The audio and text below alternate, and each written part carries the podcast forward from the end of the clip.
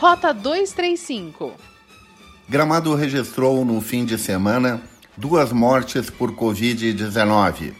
A primeira vítima foi um homem de 55 anos que morreu no sábado. No domingo pela manhã, o Centro de Operações em Emergências de Gramado e o Hospital São Miguel anunciaram mais um óbito no município. É um homem de 58 anos, morador de Gramado, que tinha comorbidades de acordo com as informações do hospital. O falecimento ocorreu durante a madrugada de domingo. O paciente estava internado na UTI Covid. Este é o quinto óbito de residente registrado no município, a segunda em apenas 24 horas. A primeira morte por Covid-19 em Gramado ocorreu no dia 6 de julho.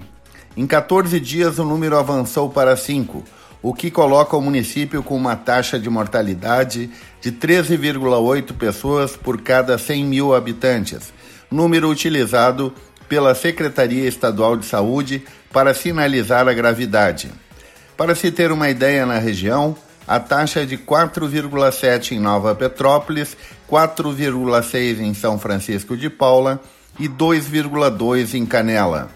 Com 146 casos positivos, Gramado tem uma proporção de 403 por cada 100 mil habitantes, enquanto São Chico possui 156, Nova Petrópolis 140 e Canela 122.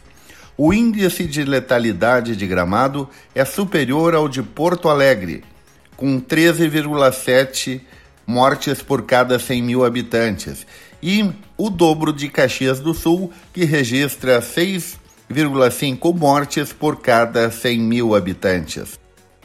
O 48º Festival de Cinema de Gramado terá edição online com exibição no Canal Brasil.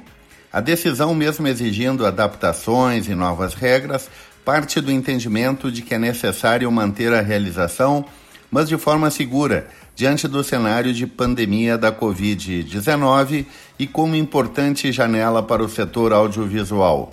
A cerimônia de premiação deve ocorrer no palco do Palácio dos Festivais, em formato que atenda aos protocolos de segurança que existirem em setembro.